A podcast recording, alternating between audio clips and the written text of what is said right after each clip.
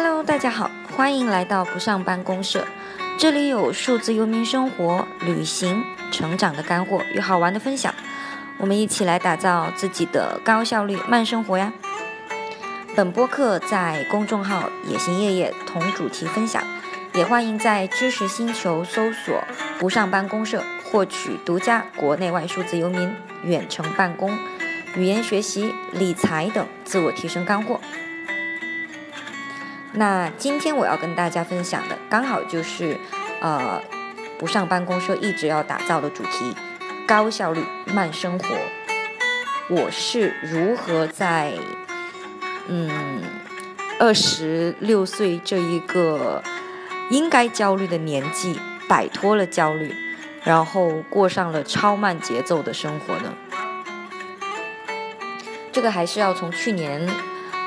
我辞职旅行之后说起，嗯，去年我在哥伦比亚旅行的时候，和几个朋友在麦德林花节，我们又迷路了，于是干脆就在乡间小路和万花丛中漫步闲晃，嗯，口渴的不行，好不容易看到一家店，竟然已经关门了，可是那个时候才下午四点钟。我整个人就愣了，呃，一边的小哥他笑瘫了，他说：“你又忘了，现在是他们的 siesta 时间呀。siesta 呢，呃，也就是午睡，是从西班牙传到南美的传统。这个其实和我海南老家我们小时候趴在喜欢午睡的习惯差不多。”但和我们其他地方趴在桌子上小歇息不太一样，他们是一定需要啊一本正经的在床上午睡。我小时候在海南的时候，我们就是在椰子树下的吊床下午睡。然后回到阿根廷，我的这个阿根廷房东太太更夸张，她的午睡是从下午两点到下午四点。当然，呃，个人建议的话，午睡还是不要超过三十分钟，嗯，否则你醒来的时候，呃，你整个人都是懵的，你真的会到怀疑人生的这个状态。所以，呃，这种慢也是我之前提到过很喜欢南美的原因之一。呃，有时候国内可能就是有点快到让我喘不过气来吧，嗯。然后有时候呢，也会有一些稍微叛逆的想法。我就是不想要成为一个人中的龙凤，我我就是不想要成为人生的赢家。我可不可以就不要过这种传统的用金钱构架起来的小资的生活？啊！但这里我强调一下，我一直觉得金钱是一个好事情，但是它只是一个工具，而不是我们不应该成为金钱的奴隶。嗯，所以呢，呃，我也不是一直都是一个慢步调的支持者吧。啊，其实从小我就是一个急性子。我妈告诉我，心急吃不了热馒头，可是就是喜欢把刚出炉的超级好吃的奶香馒头一口塞到嘴巴里面，倔强的抬起头，用微闪的泪花看着我妈。你看，我就是吃了，很香。虽然嘴巴里面已经烫到 就是，嗯，起泡不至于，但是那种感觉真的是很销魂。但现在完全不一样了。我现在会规定，嗯，其实也是想要慢慢培养成一种习惯吧。我要和每天要和食物起码要共处到三个小时以上。然后我做午餐的时候，我走在路上的时候。我喜欢听 podcast，嗯，喜欢这种一口一口慢慢享受食物带给胃部的热气腾腾感，以及一步一步，嗯，脚印慢慢走，同时耳朵里面也会有收获的踏实感。嗯，所以这种感觉真的是很奇妙。比如，这去年九月份我在格鲁吉亚第比利斯。我去了呃梅斯蒂亚，呃蒂比利斯旁边一个小镇，基本上我就是找到一家咖啡厅，然后可以在那边发呆个一整个下午。那我是如何在这个赶鸭子上架的快节奏社会，从一个超级超级急的性性情中人，变成了一个超佛性的阿妹？嗯，第一个原因可能反而是因为，因为太完美，所以我觉得需要离开。早些认识我的人可能都知道，我其实并没有计划要成为一个数字游民。一八年的裸辞，只是为了充电休呃休息充个电。本来只计划在南美旅行半年左右，考个雅思，先选个学校先读了，呃，也许就再继续恍恍惚惚、红红火火、浑浑噩噩的度过这一生。直到现在还是解释不清楚，当初到底为什么要在几乎接近完美的生活的状态的时候。选择了辞职，冲出这个舒适圈。直到前几天，发生了一件事情。嗯，前阵子我和一个数字游民好友，我们参加了一个呃户外电音趴之后，半夜十二点一点了，实在是太饿了，我们就跑去了肯德基。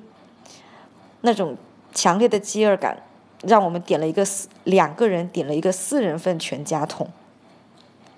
然后我们吃的很欢，他说：“嗯，我可能也要考虑辞职了。我在这个公司已经快要到峰值了，就快要到顶峰了，再待下去可能就要往下滑了。那如果是这样子的话，第一，我已经没有要更多要学习的东西，而且我还要一直处处于就是担心下滑，然后要拼命拼命再往上挣扎的这种双重焦虑当中。”那他的这番话，就瞬间打醒了我，这不就是我当时想要辞职的理由之一吗？那我们又引来第二个问题，嗯，离开就等于放弃、停步不前吗？你在事业，在你的事业生活也好，在最高峰值的时候，嗯，在别人眼里面是最好的状态的时候，选择离开。是一种逃避和退后吗？嗯，还好的是，起码在我和这个小哥以及大多数数字游民的身上，离开对我们来说其实反而是一种创新和推进。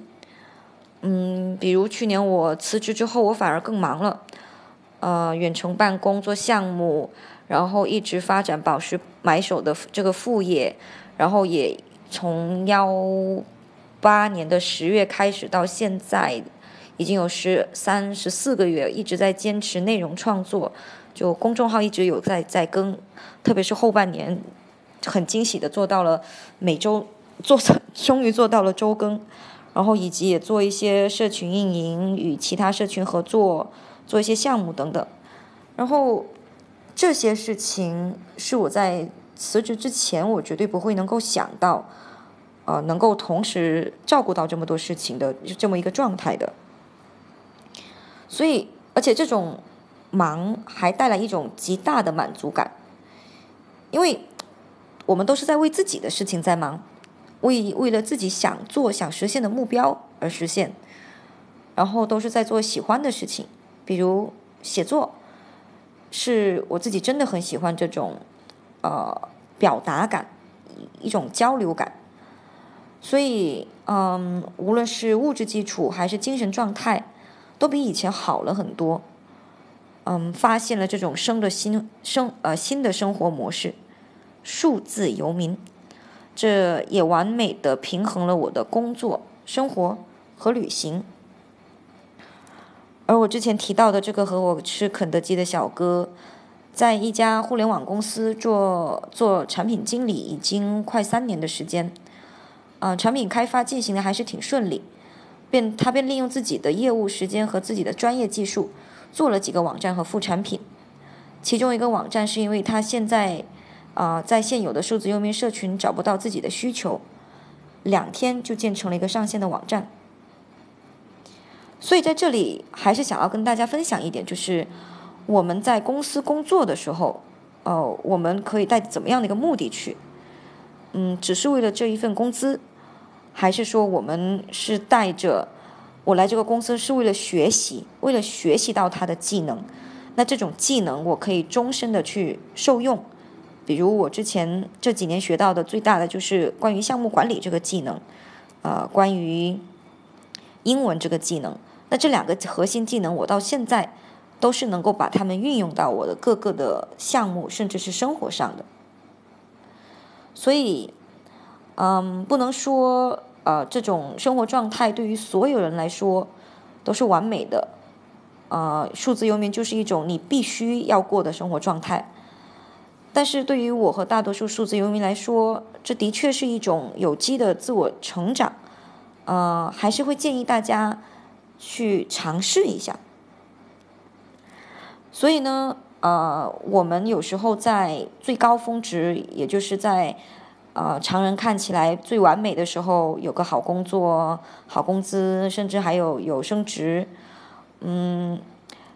这个时候选择离开。反而有可能会成为你生活中的一种蜕变，嗯，也猜测这可能也是很多公司的高管，他到最后都可都会选择出来，呃，创业的原因之一。嗯，这也是我之前听说过的另一句很让我印象深刻的话吧，也就是说，稳定可能才是最大的危机。然后接下来想分享一些关于呃数字游民生活之后的一些有用的东西、有用的工具吧。第一个是高效率工具，嗯，也就是一有一本书很想推荐，也是之前推荐过很多次的，呃，可能很多人也已经读过了，啊，每周工作四小时。今年这本书算是完全改变了我的生活状态和。再次重刷了一次世界观吧，呃，是呃，Timon Ferris，蒂莫西·费里斯，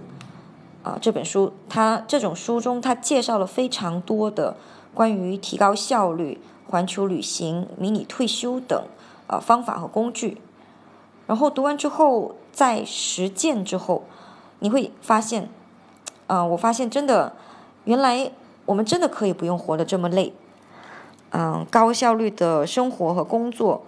不是为了工作更多的工作，赚更多的钱，然后再继续的花，再继续的工作，嗯，然后就会陷入一个 income creep，嗯的怪圈啊，income creep 指的就是你赚的越多，你花的越多，但花的也就越多。甚至因为工资增长赶不上物欲膨胀，呃，通货膨胀等，等等，导致身上有大量的财务，呃，这个也是我前几年嗯常见的一个状态。当时我记得当时刚裸辞的时候，我身上还是背着那个一万多的信用卡债的，啊，还好现在就是已经，呃，反而收入是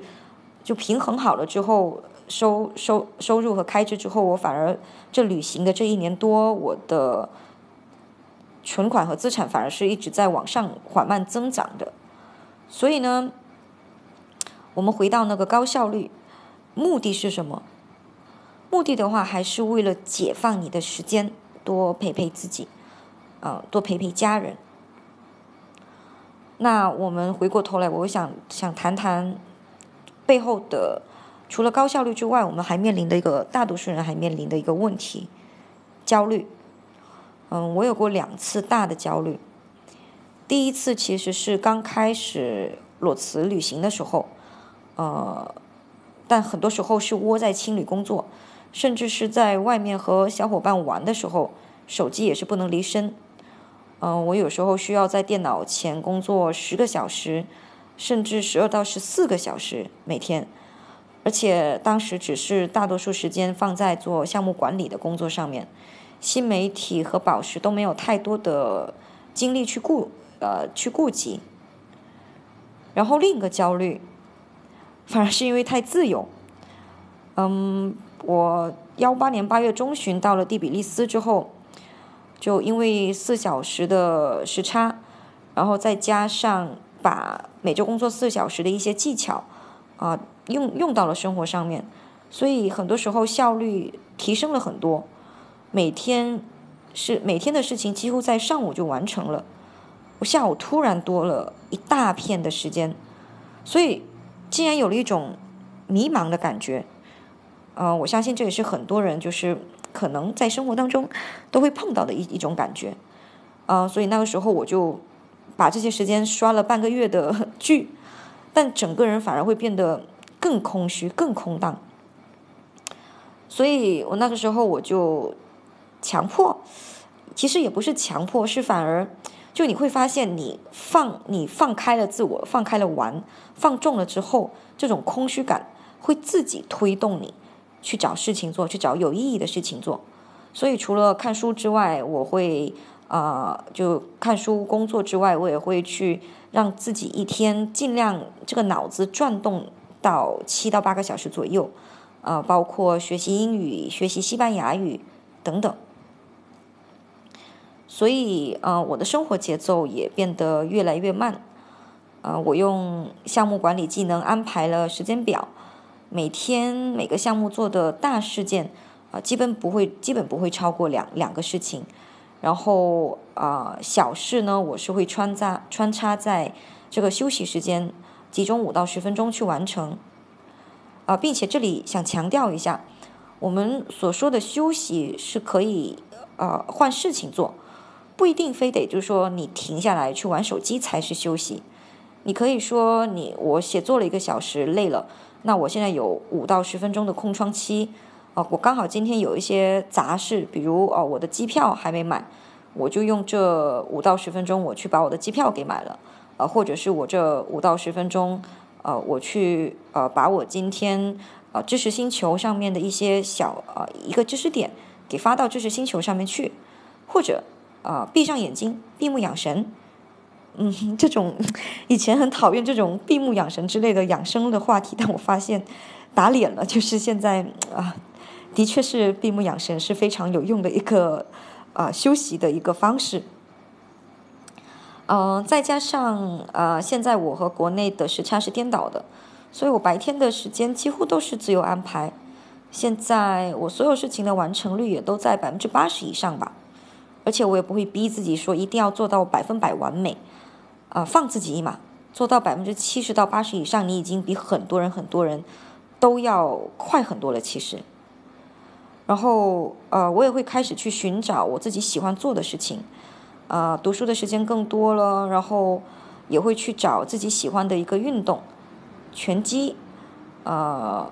我前几天去了那个攀爬馆之后，我发现这项运动也是蛮。蛮开心的运动之一吧，然后下午的时候可能会逛逛博物馆啊，或参加一些 city tour 啊等等。嗯，所以呢，这种高效率慢生活之后，就渐渐的进入这种节奏之后，我也慢慢进入了一种迷你退休的这种状态。就简单的说，我多出来了很多自己的时间。啊，不用只是单纯的为了工作而工作。我把全职工作在项目管理技能的用用在项目管理技能的提升，啊，也运用到了生活的其他部分，比如写作、读书、旅行，啊，自媒体的运营、内容创作、宝石买手、健身，都成了额外的爱好。嗯，另外呢，大家可能对退休还可能有点小误解。就退休不一定是说你坐吃等死，嗯，退休其实反而在我自己的经历或者是我观察了身边的一些人聊了之后，我们发现退休其实更是一种时间上的自由啊，你有这种无所事事的权利，你有这种消消磨时间的这种权利，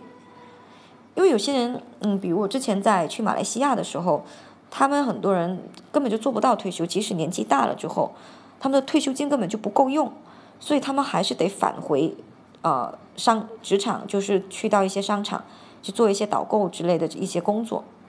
所以，在我看来，退休的本质是，你可以选择，呃，你多你多出了时间，你可以选择用这些时间和精力去做自己喜欢的事情，去放松，去学习。所以，如果只是遵循传统的退休模式，我们很可能进入一种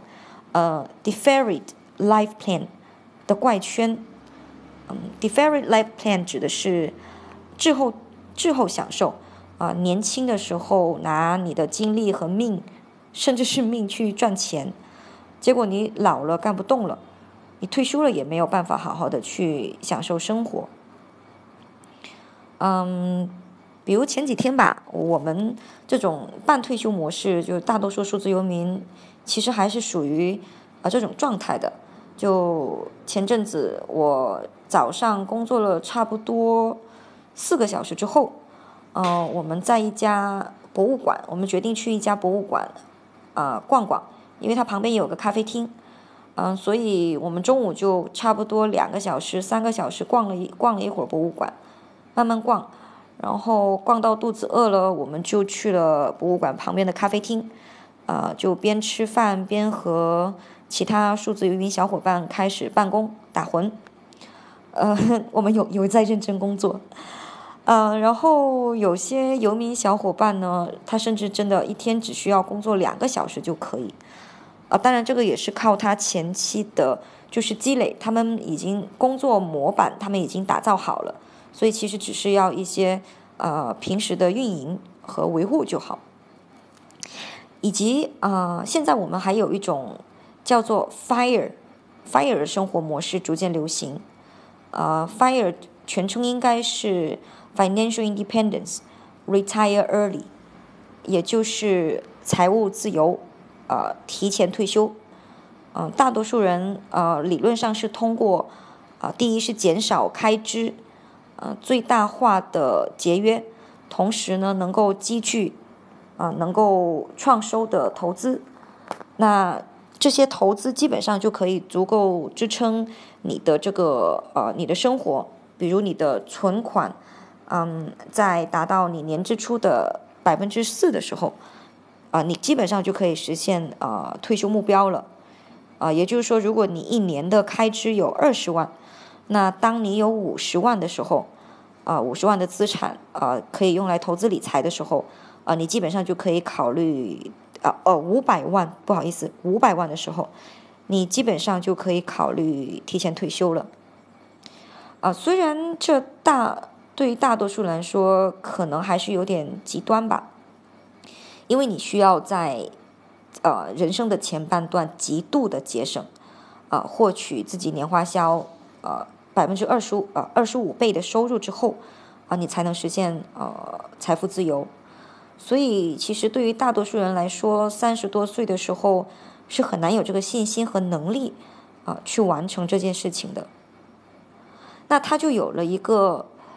slow fi 的这个概念。slow fi 是什么？嗯，其实也就是将 fire 这种极端克制消费的步调给放满。你还是可以正常旅行、工作、享受生活，但同时你也会严格的把控自己的财务状态，并且审视自己的物质需求。简单说就是该买的买，不该买的不买。啊，比如我现在使用的手机，我已经不会、不可能再花费这种一万多的时间、呃一万多人民币去买一个嗯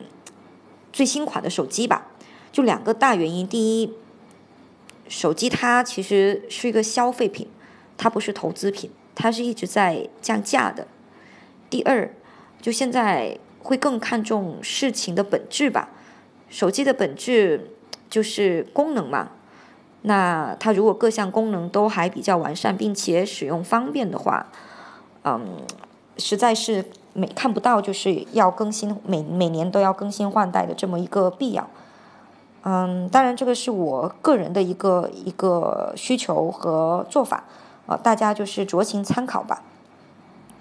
所以呢，呃，这种 slow fire 和 fire，也就是迷你退休，呃呃，以及迷你退休的状态，其实是异曲同工的吧。因为最重要的是，我们要认清生活中的各种指标，学会取舍。嗯，不轻易不中消费主义的毒，当然也不应该说委屈自己过度的抵制消费。啊，我们好好的去反思，先去理解一下什么是消费主义，啊，我们再自己去做决定，啊，并且做到物尽其用就好。所以啊，我还是坚持会这近几年吧，会坚持自己的想法，嗯，高效率慢生活，啊，过着这种迷你退休的呃生活状态。呃，当然，这美名其曰就是成了一名新贵，